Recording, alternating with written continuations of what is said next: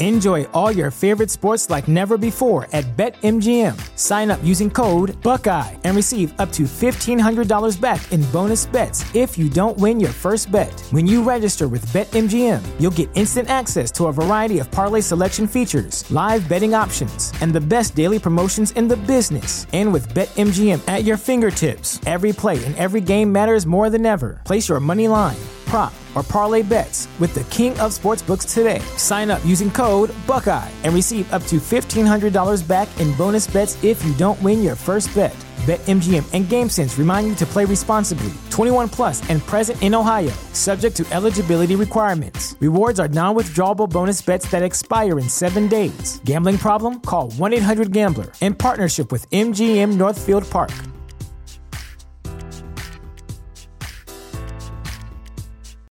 This is the story of the one. As a maintenance engineer, he hears things differently. To the untrained ear, everything on his shop floor might sound fine, but he can hear gears grinding or a belt slipping. So he steps in to fix the problem at hand before it gets out of hand. And he knows Granger's got the right product he needs to get the job done, which is music to his ears. Call, clickgranger.com, or just stop by. Granger, for the ones who get it done. И я поняла, что вот эта цель, провальная моя, на самом деле, возрождать село, она утопично, и не нужно никого спасать. Самое сложное признать самому себе, что ты был неправ. В Инстаграме у себя написать, что я вообще вернулась, что у меня не получилось. Все такие успешные, у всех все получается, так круто, все там, жизнь кипит, все заняты, все. Или я встречаюсь с друзьями, сейчас кому-то звоню, они говорят, ой, я так занят, у меня столько работы, дел. Так стрёмно в этом идеальном мире в какой-то момент признаться, что ты не справился с чем-то, вернулся, облажался.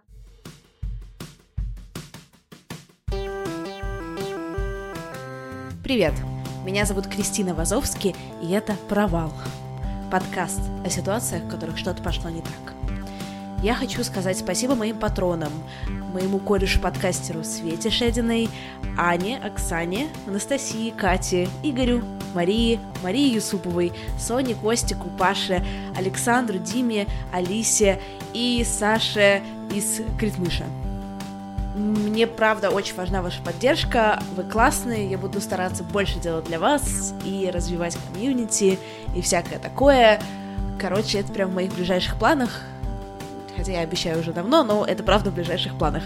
И спасибо большое всем, кто пишет отзывы и ставит оценки.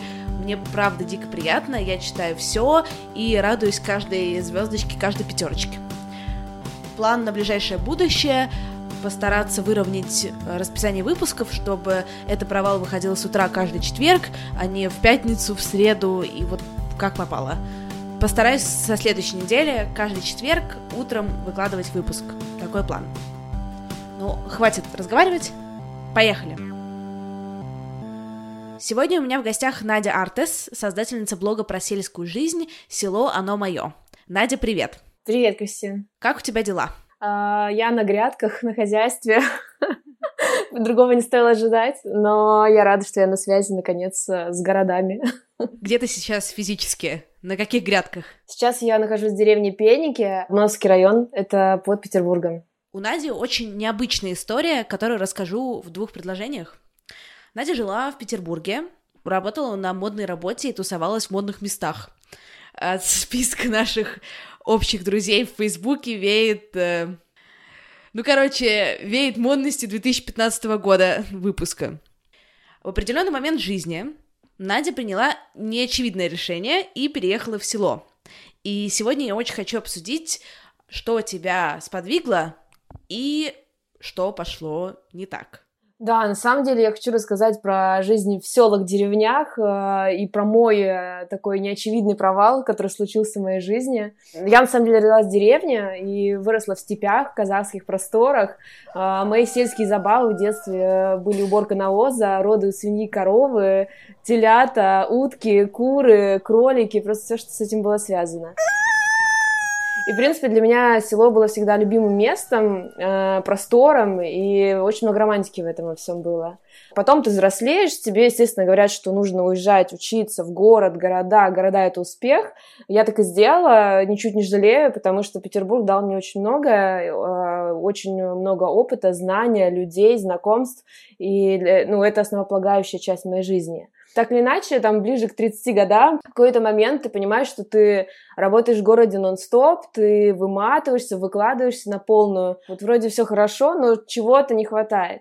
И в этот момент почему-то я захотела поездить по деревням просто находиться там, проводить время, отдыхать или же изучать что-то. И просто приезжала пообщаться с местными жителями. Мне было дико интересно. Я все снимала в Инстаграм, потому что это очень весело и смешно, потому что такого нигде нет. И это меня завлекло еще вот просто таким развлекательным моментом изначально. Смотри, а ты можешь в двух словах рассказать, э, чем ты занималась в Петербурге, когда у тебя начались первые соприкосновения с селом? Последнее место работы перед моим трипом в деревне а, было архитектурное бюро, в котором я была руководителем, я общалась с клиентами, организовывала работу команды. Это дико крутая работа, дико интересная, но так или иначе ты понимаешь, что не знаю, может быть, это кризис нашего поколения, когда ты понимаешь, что ты ничего не делаешь руками, ничего не создаешь, и задаешься вопросом, а что после тебя остается? И ты вроде бы успешный, ты много зарабатываешь, у тебя огромная квартира в центре города, которую ты снимаешь, и все весело, тусовки. Но в какой-то момент ты понимаешь, что что после себя остается. Задаешься этим вопросом и не можешь найти на него ответ. Ты не нашла ответа на этот вопрос и решила, неочевидно, уехать в село. Я надеюсь, что в течение разговора мы поймем вообще, почему же село, а не дауншифтинг на Бали, например я уже сейчас отвечу на этот вопрос, потому что так или иначе ты задумываешься, а где тебе было хорошо, где ты чувствовала себя по-настоящему. И, ну, учитывая мою, мое детство в деревне, мою жизнь предыдущую в деревне, когда я была маленькая, для меня э, ассоциация с загородом, с селом и там я чувствовала себя настоящей, там мне было хорошо. Я думаю, поэтому меня туда потянуло.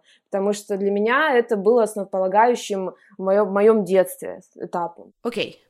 Если бы я, Кристина, сейчас решила, что я живу в Лондоне, но все это тлен, и мне срочно нужно доить корову, например, что вполне вероятно, кстати.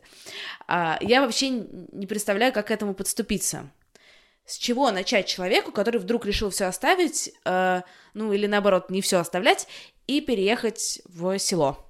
Ой, я очень долго об этом думала. Я думала, ой, а может быть мне поехать каким-нибудь фермерским хозяйством и спросить вакансии какие-то, которые у них есть.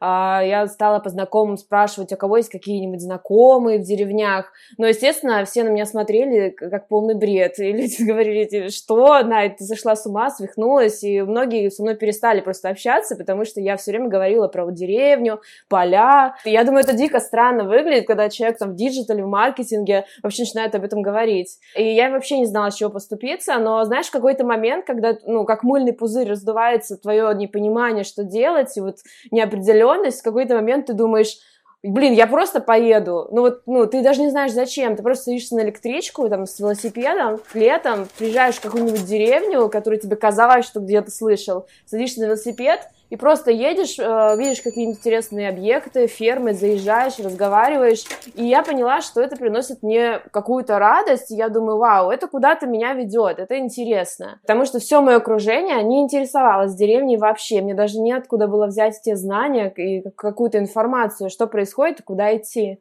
В состоянии полупаники, полу, не знаю, ну, неадекватном на самом деле состоянии, потому что как вся, вся окружающая среда против этого и не понимает этого, но ты как сумасшедший вот куда-то тащишься, несешься, причем иногда это бывает какие две маршрутки по часу, ты едешь на них, и уже в этот момент думаешь, черт побери, зачем я еду в эти деревни, что там, вообще меня даже никто не ждет, я никого не знаю. Это действительно, ну, стрёмное состояние, если честно тебе сказать. А тебе не говорили твои друзья, знакомые, Надя, не хочешь там к психотерапевту сначала сходить? Может, там разберешься, от чего ты бежишь к коровам? Говорили, я даже записывалась, я ходила. Я ходила и на полном серьезе говорила, вот меня ну, сильно тянет. И не знаю, может быть, психотерапевты использовали какие-то методики, говорили, ну, попробуй найти себя, там, осмыслить, подумать. Но на самом деле так или иначе, все равно, знаешь, я верю в такие ситуации, когда если ты чего-то хочешь и думаешь об этом, эти мысли тебя рано или поздно, они просто тебя вытолкнут в ту ситуацию, в которой ты должен находиться. Особенно, когда я начала ходить к психологу, друзья сказали, с ней действительно что-то не так. То есть она, она, она, а, она уже по деревням, ну, не в себе, и, получается, находит еще к доктору. То сейчас модно, да, ходить, э, очищать свой разум так же, как и тело, но тогда это было непонятно, если ты ходил к врачу, это значило, что ты просто не в себе, ненормальный. Скольких друзей ты потеряла в этот период? Я могу сказать, у меня полностью изменился круг общения, то есть э, вся моя тусовка, которая была связана с какими-то вечеринками, кутежом, светской жизнью, она, в принципе, не очень хотела быть к этому причастной и э, очень сильно отодвинулась,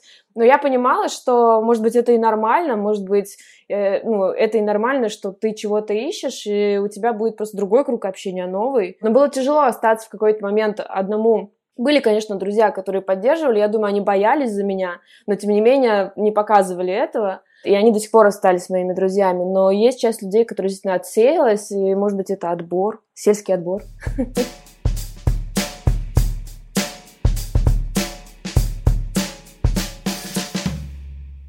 Давай поговорим о твоих родителях. Ты сказала, что родилась в деревне в Казахстане, и из этого можно сделать вывод, что твои родители тоже там с тобой э, присутствовали. Собственно, они не из Петербурга. Соответственно, они не из Петербурга. Как они отнеслись к этой идее, э, к твоему желанию вернуться к корням? Ну, понимаешь, родители, которые жили и живут в региональных городах и селах, они, в принципе, думают, что город — это успех что в городе, как только ты заезжаешь за границу, КАДа, например, в Петербурге, что ты уже успешен, у тебя жизнь кипит. И для них э, ярким примером было, что я работаю в стабильной компании, э, главное, вот жених, богатый, чтобы там квартира, машина, все это было. И, соответственно, для них моя мысль поехать в село, в деревню, чем-то заниматься, непонятно чем на тот момент, она, в принципе, была абсурдной. Они сказали, что ну, Надь, мы столько времени пытались выбраться из деревень, зачем ты едешь обратно, это просто провал, потому что это шаг назад, э, шаг в безысходность. Для них деревня, они пытались действительно из нее долго очень выбираться, хотя бы в маленький город, она была, ну, как бы испытанием очень сильным, и люди считали, что в городе будет гораздо лучше, чем в деревне. Это очень прикольно, что несмотря на все социальное неодобрение и непонимание, ты смогла настоять на своем, на своей собственной жизни. Ну, это такая ситуация, я думаю, часто случается все-таки она, когда ты находишься в состоянии, что если ты этого не сделаешь, тебя там, не знаю, ты взорвешься, тебя разорвет на части от э, внутренних переживаний, внутренних э, желаний попробовать что-то сделать. И ты чувствуешь такое напряжение, и нужно его как-то сбрасывать, потому что иначе оно тебя завладеет тобой. А как ты в итоге переехала?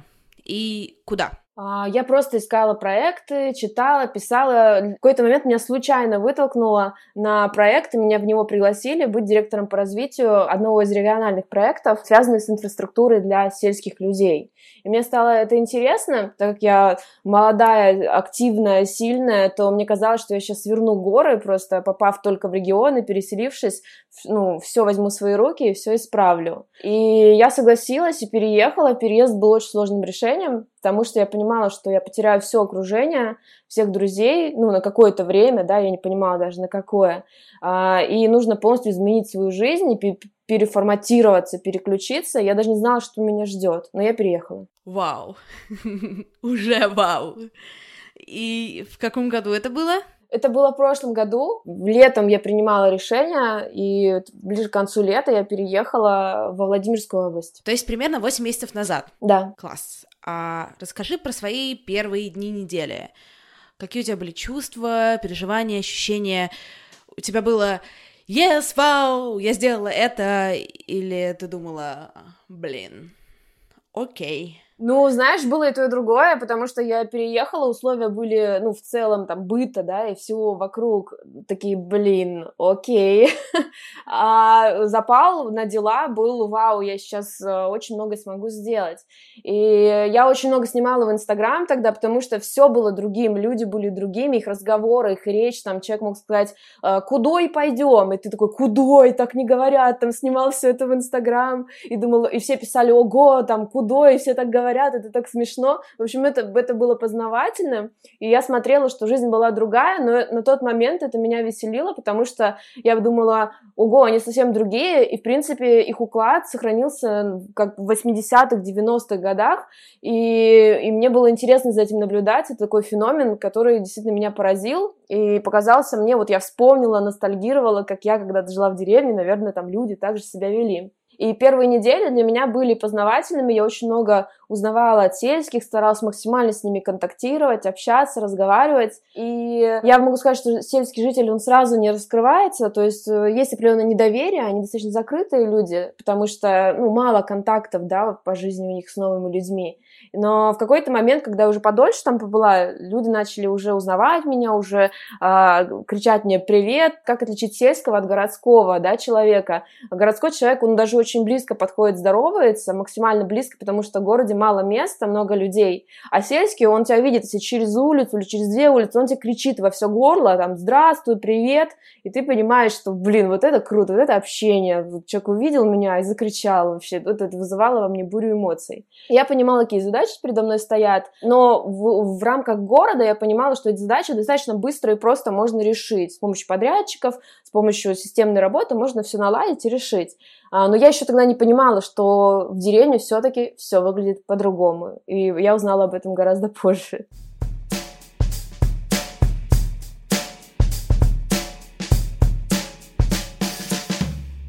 Я слушаю то, что ты говоришь, и очень четко вижу, как ты отделяешь себя и село.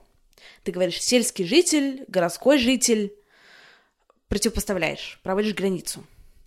То есть за то время, которое ты там прожила, и если учитывать, что у тебя было ощущение каких-то корней, у тебя не родилось «мы» вот за, за эти восемь месяцев. Наоборот, граница расширилась и, или как? Да, смотри, э, я жила в деревне, и за это время, в принципе, у меня сформировалась безусловная любовь к любым людям, и деревенским, и городским, потому что все люди изначально хорошие. Но когда ты понимаешь, что есть какая-то реальность, контекст и актуальность времени, и ты приезжаешь из 2019 года, из большого города, в деревне, и более того, ты не просто как путешественник приезжаешь, начинаешь там работать, ты понимаешь, что эти люди просто другие. Они ну, то есть они совсем другие, они совсем по-другому мыслят, у них совсем другое окружение, и они совсем на другие вещи способны. И да, можно провести четкую линию, потому что разный контекст, разный опыт у городского жителя и у сельского, и э, разные ценности, разные мысли. И у меня ощущение, что они настолько полярны, что, ну, как бы сойтись им учитывая разрыв там 20-30 лет вообще вот в рамках развития деревень, очень сложно, может быть, даже невозможно. А ты можешь набросать мне несколько самых бросающихся в глаза или, наоборот, самых важных, но неочевидных отличий э, городского человека и человека сельского? Я могу на примерах рассказать, потому что, мне кажется, так будет более наглядно. Ну, например, да, там идет какая-то большая стройка для тех же сельских жителей. Я понимала, сколько времени нужно на эту стройку, чтобы ее пробюджетировать, обсчитать, но я не понимала, почему так медленно все происходит. Я пыталась в этом разобраться, и с местными региональными подрядчиками а, я, я начала общаться более глубоко и понимать, в чем проблема, почему так медленно все идет.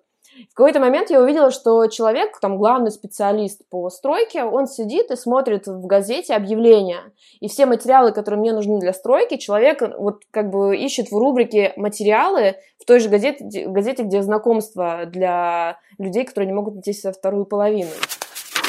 В принципе, если он не найдет какой-то материал в этой газете, я даже не знаю, он будет ждать следующий выпуск, он будет искать другую газету. То есть у человека абсолютно другое понимание процесса. Хотя ноутбук стоит перед ним, он закрыт, и человек ну, не умеет работать с компьютером, и явного желания тоже ну, не показывает никаким образом. И в этот момент я понимаю, что совсем по-другому идет работа, и даже если начать обучать человека, Я сталкивалась с тем, что человек говорил, да нет, так всегда было, так всегда мы работали, и, в принципе, так было нормально, нормально же было. И это немножко страшно, потому что большая часть сельского населения так и мыслит.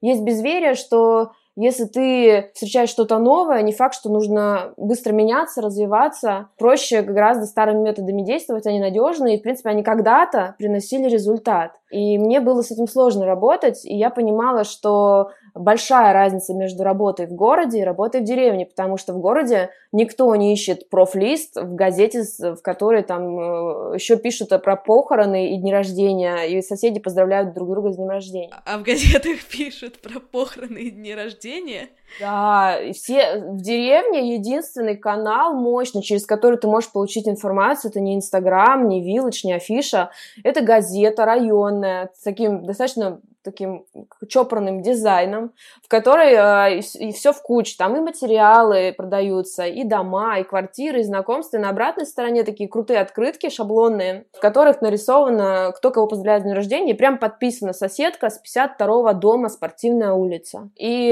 это до сих пор живет, работает. Я понимала, почему люди на самом деле находятся в таком вакууме, потому что другой новой информации, потока входящих нет. И, и когда приносишь что-то новое, для, для тебя хорошее, тебе кажется, что это хорошее, а для других это плохое. И было сложно вот мне не сделать так, что своим хорошим не сделать людям еще хуже. А молодые люди как? Вот ты сейчас описала взрослого мужика, который ищет все в газете. А ты общалась с ребятами, которым не знаю, около 18 лет? Смотри, в деревнях такая ситуация. Есть э, маленькие дети, ну и, допустим, школьники. И есть сразу другой срез поколения, это уже взрослые люди от 50 лет. Средней, средней прослойки нет. В основном она уезжает, потому что в деревнях нечего делать. Понятно, что школьники это школьники. Они ходят в школу, причем э, в деревнях дети едут в школу там 2 часа, например, утром. Они выходят на автобусе, едут 2 часа. Хотя там школа находится достаточно близко. И со школьниками мы делали проекты детские. Дети это ну, дети это наше все, да, и дети всегда хорошие, в них нужно вкладываться, и дети это то поколение, которое будут характеризовать и транслировать лицо деревни э, все будущее время, пока мы будем наблюдать деревни. Важно в это вкладываться, а, а среднего поколения его как бы нет. То есть э, в сельскохозяйственных регионах по идее, есть колледжи, в которых можно выпускаться и дальше идти трудоустраиваться. Но быть трактористом, это же не модно. В Москву ехать, это модно. В Питер ехать круто. Но трактористом быть не модно. Поэтому все молодые сотрудники, которые могли бы потенциально оставаться, таковых нет. Это грустно, но понятно. Ведь, правда, ну, делать-то что там? Слушай, я бы тоже уехала на их месте. Это хорошо, что они уезжают, потому что гораздо важнее, чтобы люди уезжали, учились и возвращались. Вот если будет такая схема, то в деревнях что-то будет меняться. Потому что сельским людям сложно, не видя, как можно работать и как можно жить вообще в мире, да, не попутешествовав, им очень сложно что-то менять, потому что они не видели, а как еще бывает. Они видели только советское время, допустим, и понимают, как все работало, а сейчас не так. И они потеряны, и эти люди вроде как никому не нужны, а в советское время были нужны. Это тоже странный феномен. Я видела очень много разрушенных деревень или моногородов, то есть это города, которые э, строились для конкретных объектов, например, спиртозавод. Около спиртозавода конкретное поселение, которое работает на этом заводе и больше ничем не занимается. Спиртозавода давно нет. И люди, которые там остались, они остались никому не нужны. Там все разрушается. На самом деле полное дно, если так э, выразиться прямым языком. И получается, что а как так бывает? То есть стояла цель, вкладывали деньги, строили завод, перевозили людей, люди основались, там уже э, как бы семьи, следующие поколения. И это для меня странный феномен. А как так? В какой момент все цели обрезались? И более того, люди сами не понимают, куда им теперь с этим деваться. А ты нашла какой-то ответ, куда людям с этим деваться? Ну, хотя бы для себя. Это сложный очень вопрос. Это то, что я обдумываю до сих пор, уже вернувшись в Петербург сейчас, э, потому что пробовать это менять э, я не уверена, что мы наделены правами вмешиваться в чью-то жизнь и считать, что наше хорошо – это хорошо для всех. И я не уверена, что это правильно. Мне кажется, что все-таки Это правда сложный очень вопрос. Я думаю, что тот отрыв, который сейчас есть, я называю 20-30 лет, все-таки он безвозвратный, и получается, что большая часть того, что осталось в регионах, она больше мертва, чем жива. И, в принципе, если что-то и возрождается, то возрождается большими деньгами для больших денег. А когда это делается так, нужно, чтобы все единицы в рамках проекта да, по возрождению были эффективными. Сельский человек не может нагнать уже темп городского работника, потому что, кажется, время сыграло с ним злую шутку. Он стал неактуален, к сожалению, да, вопреки моей любви к э, людям сельским. Им очень сложно. И, в принципе, я поняла, что, возможно, нужно Возможно, деревни переродятся, как Феникс, возродятся в какой-то момент, а, но уже в следующих поколениях когда-то мы это увидим. Может быть, не наше поколение, а следующее увидит. Но точно менять, пытаться кого-то менять и ломать, это то, что не нужно делать. Потому что я задавала вопросы про счастье сельским жителям, и я не могу сказать, что они несчастливы. Да, есть проблемы, есть сложности, но люди в целом счастливы, у них есть, допустим, какой-то дом, дети, какие-то условия, это уже другой вопрос, но люди, возможно, другого и не видели.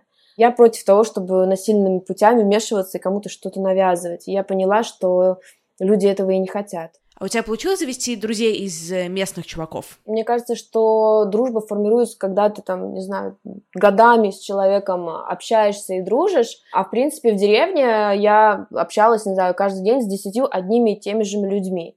А, и мы общались с ними, но я понимала, что это совсем другие люди. Какой-то момент, если говорить о дружбе, с ними сложно дружить, потому что они просто другие. Ну, к примеру, да, мой сосед Сан Саныч, которого я видела каждый день, которым, в принципе, я могла подружиться, если бы я была такая звук, заводная девчонка, подружиться с ним. И я понимала, что я выходила, спрашивала у него, как дела у вас? И он мне мог ответить, где встала, там и легла. Я, и, и, я, и я стою и думаю, черт побери, что это значит, где стала, там легла. Хорошо, один день, второй день ты выходишь, он опять что-то говорит, но он не может оценить и осознать даже, как у него дела. Я каждый день специально задавала ему этот вопрос, и я понимала, что он не может сформулировать, он не чувствует и не может описать даже свои чувства. Он увиливает этот вопрос и говорит какими-то там пословицами, поговорками, но в целом потом он разговариваешь с ним, он говорит, ну, в принципе, это все нормально, все хорошо, и ты понимаешь, что люди-то совсем другие. И более того, когда ты месяц за месяцем живешь в ситуации, когда ты видишь вокруг 10 человек, у которых определенный стиль жизни, ты в какой-то момент уже забываешь про большой город, тебе кажется, что вот то, что находится в деревне, что происходит в деревне, это норма. Совсем другой уровень жизни, ты начинаешь, ну, у тебя стирается как граница, что раньше ты приезжал, и когда только это увидел, думаешь, блин, надо по-другому. А когда ты видишь, что ты, ты маленькая крупица, маленькая критическая масса в этом большом коллективе, ты понимаешь, что ну, это изменить ну, практически невозможно. Это очень сложно изменить. Единственный путь, который я для себя вынесла, как это можно менять и изменить, э, это самому заниматься в регионах чем-то, пытаться сделать что-то свое. Например, я знаю кучу примеров а, молодых ребят-фермеров, которые уехали, выращивают там кто-то кейл, кто-то какие-то модные травы, и находят рынки сбыта, пытаются на этом зарабатывать, расширяются. У меня есть пример в Вологде, парня, который занимается фермерством. Можно только через свое дело что-то менять.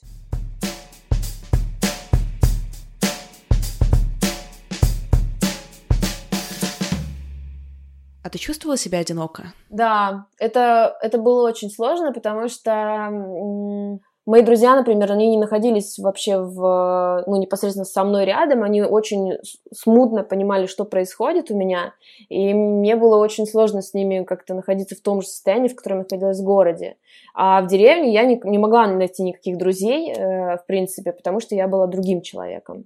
Э, и одиночество — это то, что особенно в ситуации, когда ты находишься в разрухе, это очень сложно переживается и очень волнительно, и многие приезжали, друзья пытались меня поддерживать там, бодрить, пока я там находилась. Но одиночество... Ну, слушай, мне кажется, в городе тоже многим одиноко.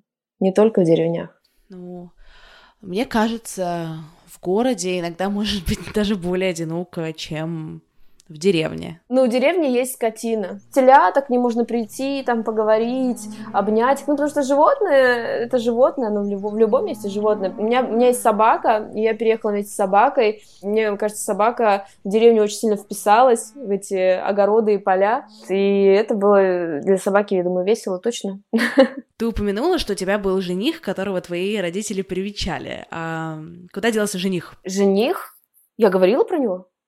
Слушай, у меня есть молодой человек, он на самом деле переехал вместе со мной, ага. потому что, мне кажется, он подумал, что, что я совсем одичаю, что он потеряет меня в этих дебрях э, сельских. И тогда стало повеселее и попроще, но он, конечно, был в шоке абсолютно от того, что он видел. Мне кажется, он не совсем понимал, как я с этим справляюсь, э, с тем, что вообще в окружении происходит, да, и какие люди, для него это было неожиданным. Но я рада, что помимо меня был еще человек, потому что мне нужна была какая-то оценка со стороны э, моей деятельности, реакции сельских и советы. Это было очень ценно. А он с тобой с самого начала переехал и постоянно жил?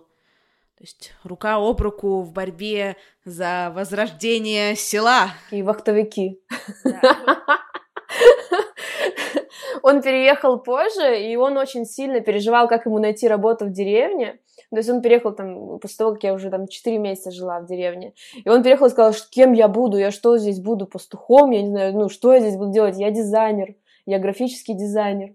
На самом деле нам удалось найти ему фриланс, в, в регионах, в соседних городах, и он смог там работать. Но я думаю, что каждый человек, который переезжает в деревню, даже если он фрилансер, он думает, чем ему там заняться, и это сложный вопрос. Его звали даже работать в местную газету, которая пишет новости районные, вот как раз ту газету, про которую я говорила. Но это была такая сомнительная работа, потому что э, вместо хорошей заработной платы ему предлагали познакомиться с владыкой ну, то есть это церковный служитель, который заведует всеми церквями, и для них это очень статусная штука, вот, но моему молодому человеку было это не очень интересно, и он отказался.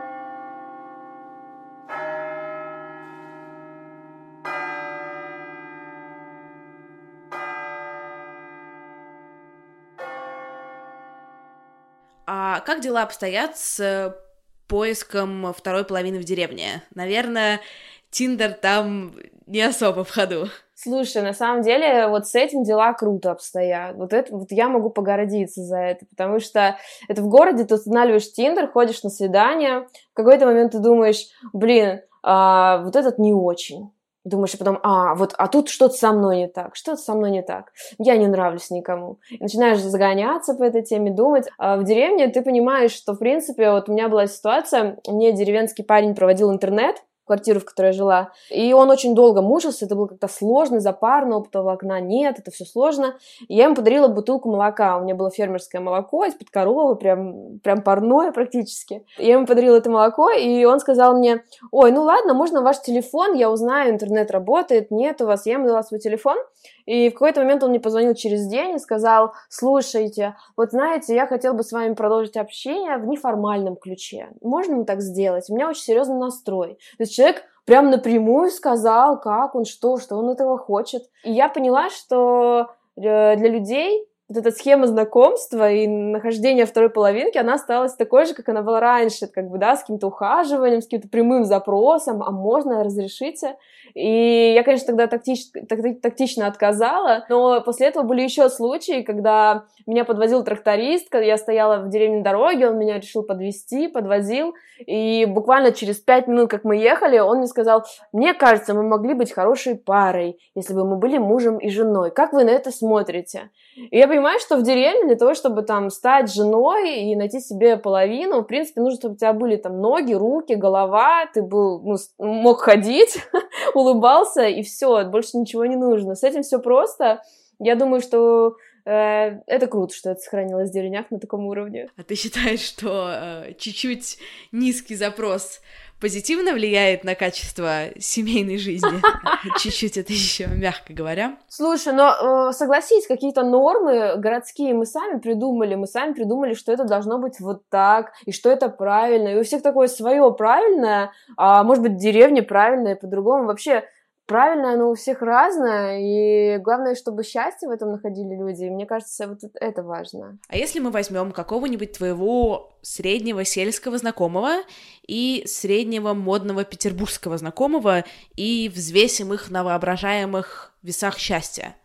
Кто перевесит? Я об этом думала, если честно, потому что у сельских есть такая штука, они очень физически сильные, ну, то есть они прям, ну, действительно, для девушек, может быть, многих, но для меня, например, это важно. И они там могут поднять какой-нибудь тяжелый ящик, носить ящик за ящиком, и ты смотришь, и там в условиях сельской там природы, красоты, ты думаешь, блин, так круто, так красиво вообще, они, они все в форме, накачанные. И это немножко завораживало меня, я смотрела и думала, блин, вот это круто. И я помню, как приезжали мои городские друзья, которые, э, там, мы сажали э, сад, и в какой-то момент нужно было что-то переносить, и сельский парень взял там огромный ящик, и мой городской друг берет ящик и не может его донести, или там несет до половины пути, и поворачивается сельский и говорит ему, ты что, заболел?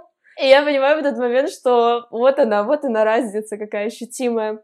Но, конечно, когда ты все-таки из другой среды, я думаю, что даже если ты себя сломаешь и останешься в деревне там, с, кре- с крестьянским хозяйством, с каким-нибудь мужиком таким крепким, который носит тяжести, в какой-то момент даже это преимущество сотрется, и тебе захочется обсудить какую-нибудь выставку в Эрмитаже или что-то такое. Представь, какой неожиданный взгляд на выставку в Эрмитаже будет у простого сельского парня. Ну, возможно. Но э, на самом деле какие-то вещи, когда ты показываешь э, новые, все равно люди меняются. Почему я пыталась максимально привозить городских ребят и э, привозила их в деревню? Потому что вот этот контакт э, и что-то новое, там, искусство, кино, или когда ты обсуждаешь какие-то даже простые базовые вещи, все равно эту среду меняет сельскую.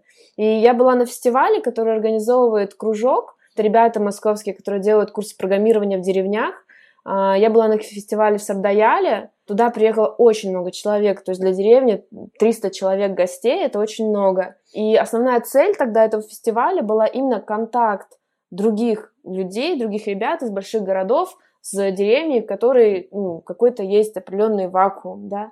И, ну, насколько я знаю, мне рассказывали ребята, что деревня очень сильно изменилась после приезда фестиваля потому что люди, ну, они и люди взбодрились, да, и какие-то качественные изменения в жизни произошли, и люди поняли, что бывает и по-другому. Поэтому мы вроде как смеемся про выставку Эрмитажа и про сельского парня, а ведь этот контакт очень важен, как сам контакт, что он состоялся, и человека, возможно, мы до него достучались. Ну, допустим, вы до него достучались. А дальше что? А дальше он вернется к своей привычной жизни. В плане, ну, какая цель у достучания. Слушай, но все равно хочется же какой-то свет видеть. Ты приезжаешь и, ну, по твоему, опять же, по твоей призме восприятия, ты видишь какие-то вещи безысходные, сложные, непонятные. Хочется хотя бы периодами видеть какой-то просвет и светлые события, ощущения людей, улыбающихся, счастливых и узнавших что-то новое.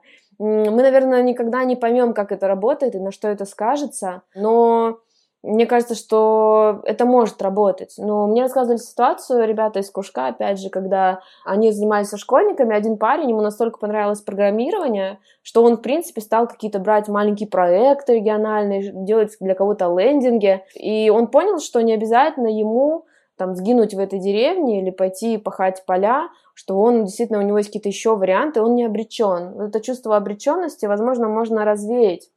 Потому что мы в городах э, живем в совсем другом восприятии, в другом, другой жизни. И знаешь, я вообще поняла, что мы живем как бы в другой стране. Ну, то есть э, мы искусственно себе создали страну, э, в которой э, есть какая-то эстетика, какие-то там внутренние наши механизмы, сценарии, как мы себя ведем, как мы относимся к государству, куда мы вписываемся, куда мы не вписываемся. А, а в итоге страна-то другая вокруг, и это достаточно, ну, как бы сильное противоречие, потому что вся страна живет иначе. И если выехать за пределы Питера и Москвы, там вообще другая страна. Мы искусственно создали страну в стране, и находясь в ней, мы чувствуем себя комфортно. А как тебе кажется, стран две и, или больше, чем две? Вот одна страна — это Москва-Питер, а Ульяновск, Самара, Томск, Краснодар — это ближе к Москве и Питеру или это ближе к селу? Мне кажется, ну, стран наверняка не две, я думаю, их чуть больше, потому что все-таки чем дальше ты удаляешься от столиц, там, ну, идут изменения, да, я была там и в Вологде, и в Иваново, и во Владимире, и я понимаю, что там все-таки что-то, что-то отличается, не сильно, но есть различия в плане менталитета.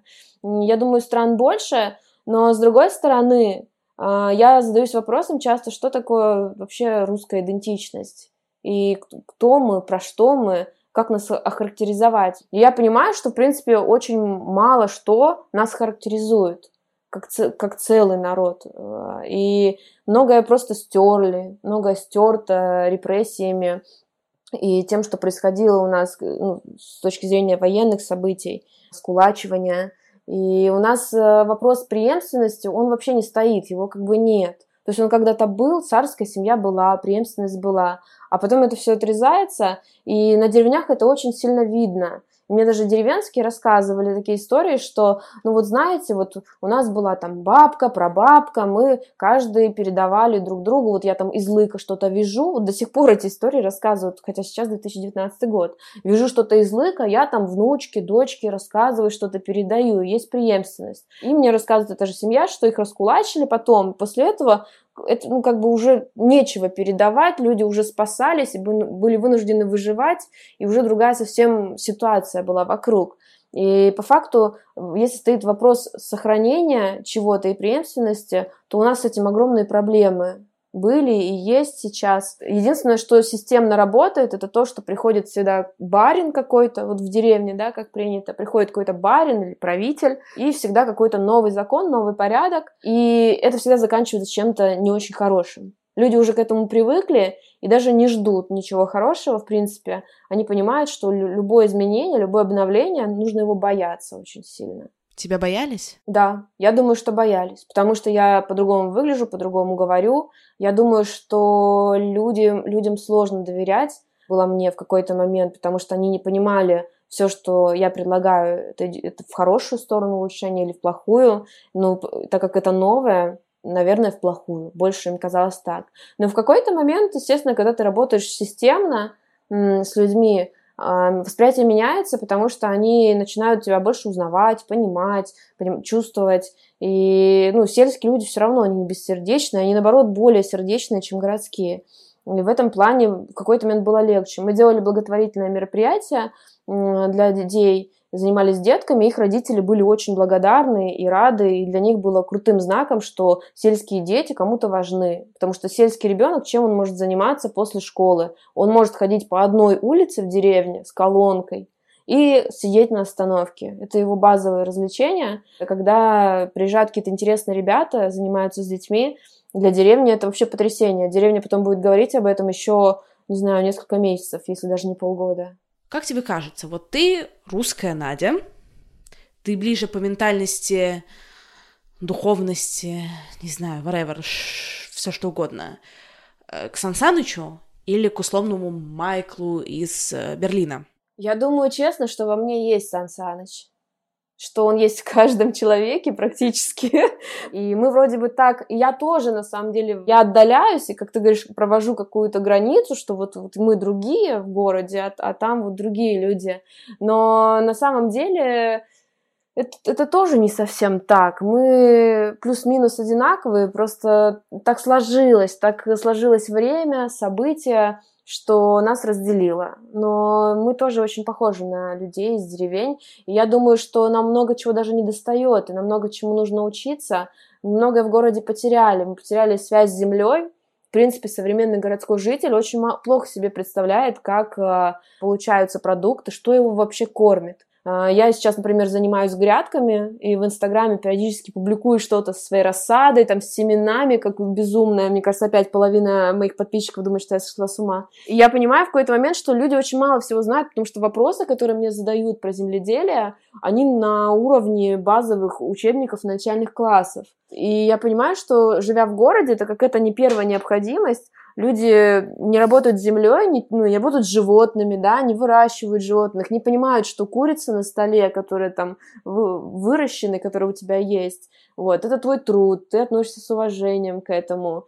Вот эта обрядовость, отношение к тому, что тебя кормит и что есть земля, Вот, это очень важно, потому что я заметила, что когда мои друзья городские приезжают в деревню, наступают в землю, ну, допустим, мокрую после дождя, они говорят, боже мой, это как грязь, грязище, просто я наступил.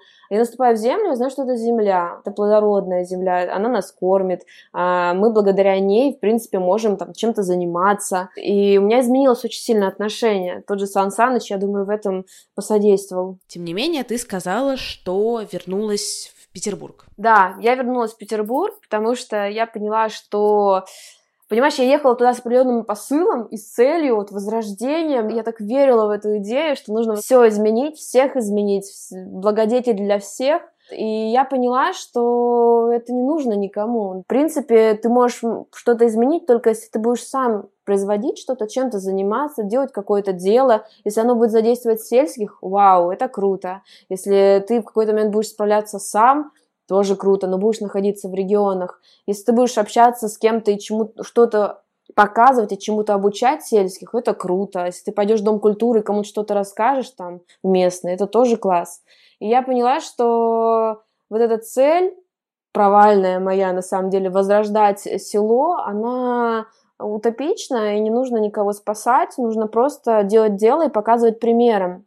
Это действительно рабочий механизм, показывать пример, и это будет работать. Я переехала сейчас э, в Ленобласть и думаю, какой проект я могу здесь запустить в деревне.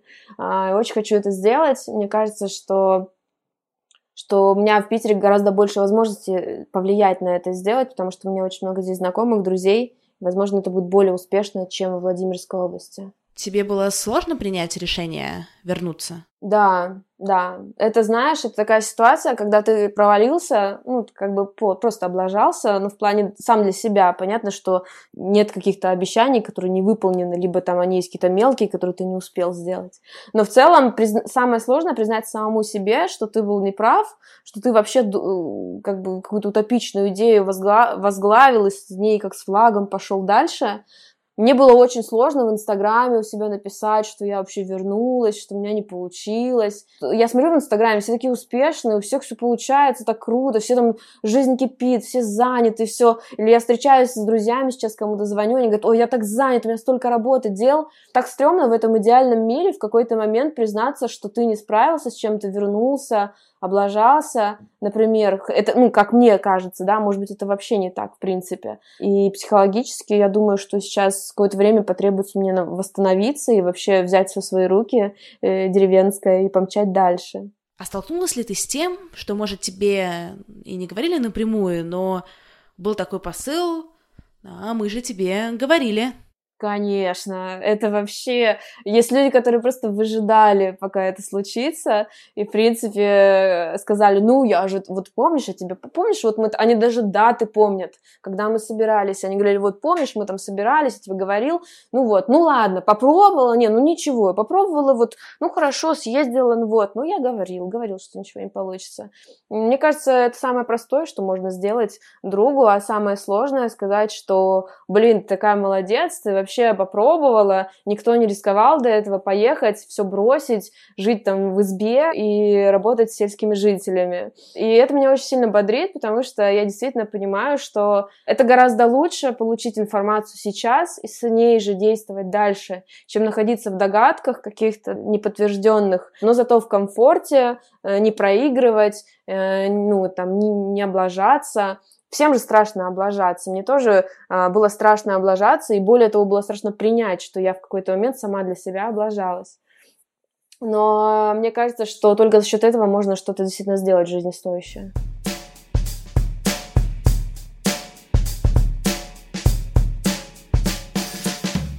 Мне очень интересно воссоздать тот план, который у тебя был, когда ты только переезжала. Как ты себе все рисовала в мечтах? Какие показатели по мнению Нади, которой ты была 8 месяцев назад, были бы маркерами того, что твоя задумка удалась. Да, смотри, картинка такая. Я приезжаю, соответственно, я думаю, вот, нужно делать так это будет действительно нас приведет к успеху. А, и, все вокруг, все люди вокруг, они, естественно, говорят, ой, здорово, есть человек, который с опытом из города, а, она знает, как нужно делать. Сейчас я, я буду учиться. Все, все захотят научиться и действительно что-то сделать лучше. Я думала, что я несколько лет поработаю там, какой-нибудь куплю домишко с небольшим участком и огородами, буду там э, жить. Потому что жить в деревне за городом это круто, правда. Это, это не так, как в городе, это по-другому. Я э, мечтала и мечтаю. На самом деле я сейчас так живу, и меня это очень сильно радует. Я думаю, что успехом моего предприятия морального, эмоционального было бы то, что люди менялись. Люди бы становились другими, люди бы начинали э, что-то создавать, что-то делать, и вот эта деятельность, она могла бы их привести к каким-то новым смыслам, новым скрепам, которые бы распространялись как вирус.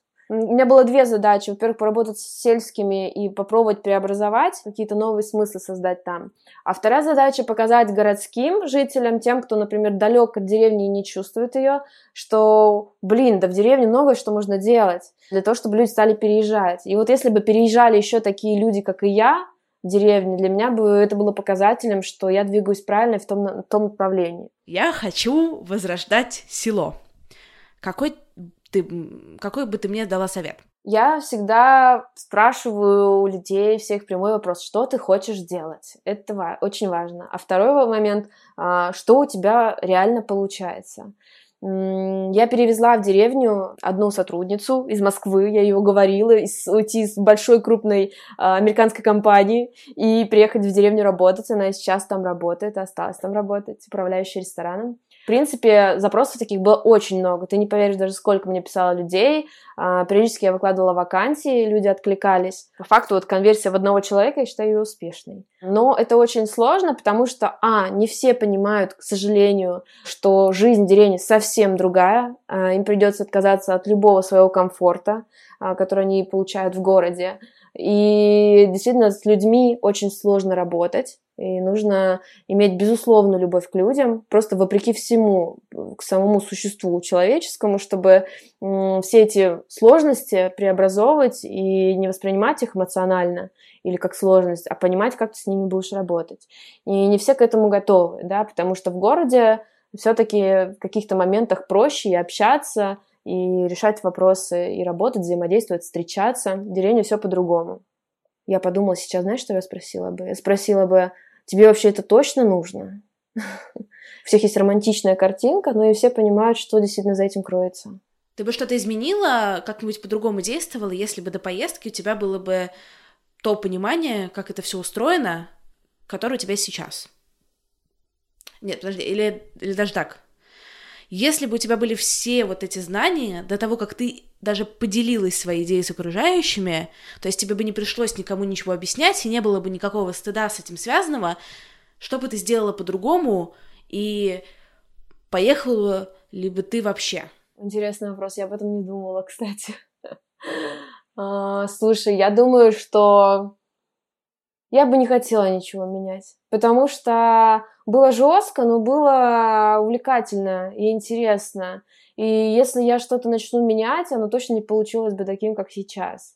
Не знаю, даже трагические ситуации я переживала в своей жизни, но когда я задумалась о том, там, менять их, не менять, я понимала, что есть какой-то черед э, своего времени, и он идет, как идет. Да, неприятно где-то, да, больно, да, обидно, стрёмно. Ты, ты чувствуешь себя, что ты какой-то не такой. Ты, ты, ты думаешь, блин, да и я какой-то стрёмный. Но в какой-то момент э, ну, все равно появляются или люди, или ситуации, и все как-то переворачивается и меняется.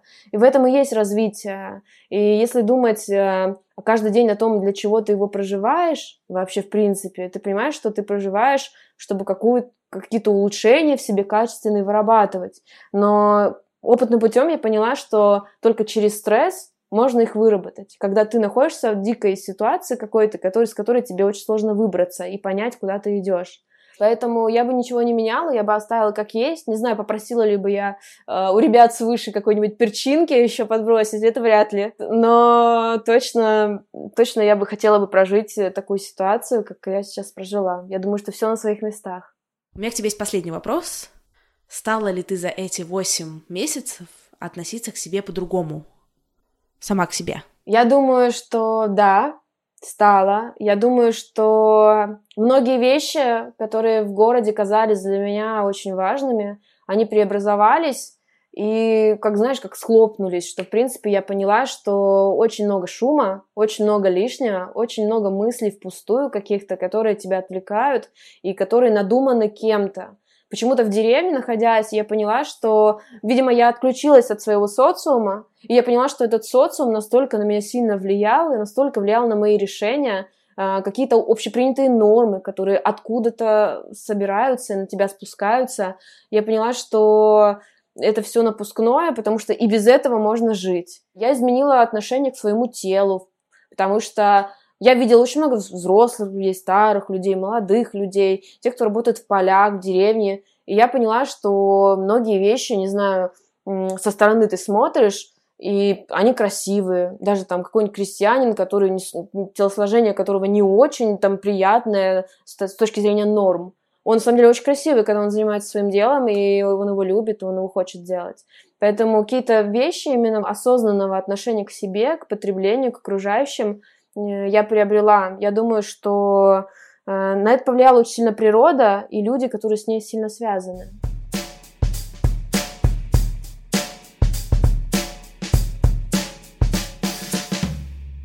Спасибо большое, что поделилась. А, мне кажется, получилось очень интересная беседа.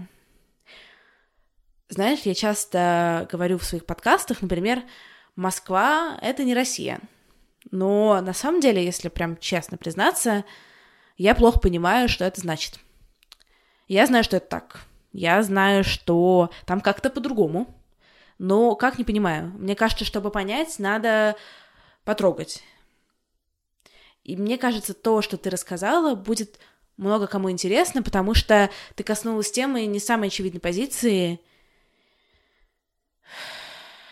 Надежда в селе неоднозначно. Ну, на самом деле в селе действительно вся надежда.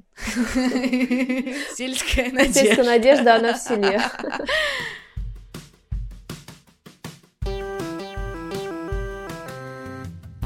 С вами была Кристина Вазовский, и это «Провал». Парам-парам-пам! Буквально через пару часов после записи выпуска мне написала Надя со словами «Кристина, ты меня вдохновила». Я придумала, чем заниматься в селах.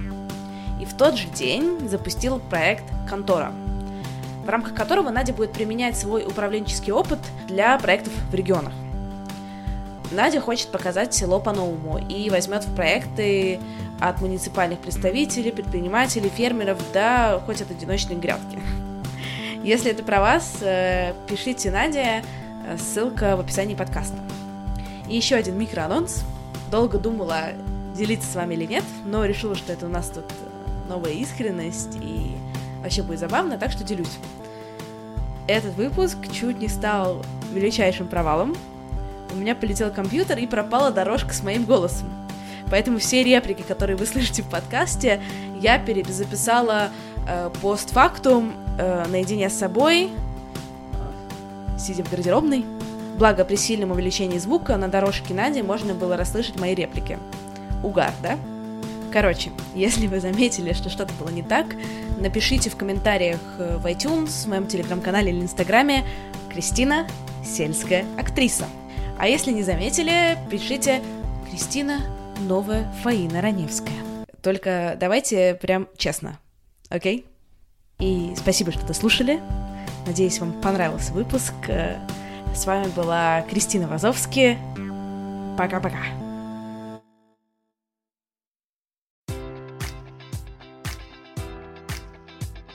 Enjoy all your favorite sports like never before at BetMGM. Sign up using code Buckeye and receive up to $1,500 back in bonus bets if you don't win your first bet. When you register with BetMGM, you'll get instant access to a variety of parlay selection features, live betting options, and the best daily promotions in the business. And with BetMGM at your fingertips, every play and every game matters more than ever. Place your money line prop, or parlay bets with the king of sportsbooks today. Sign up using code Buckeye and receive up to $1,500 back in bonus bets if you don't win your first bet.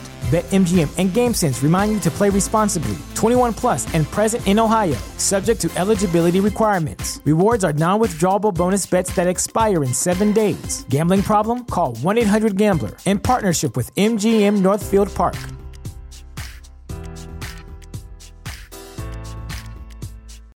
This is the story of the one. As a maintenance engineer, he hears things differently. To the untrained ear, everything on his shop floor might sound fine, but he can hear gears grinding or a belt slipping. So he steps in to fix the problem at hand before it gets out of hand. And he knows Granger's got the right product he needs to get the job done, which is music to his ears. Call, clickgranger.com, or just stop by. Granger, for the ones who get it done.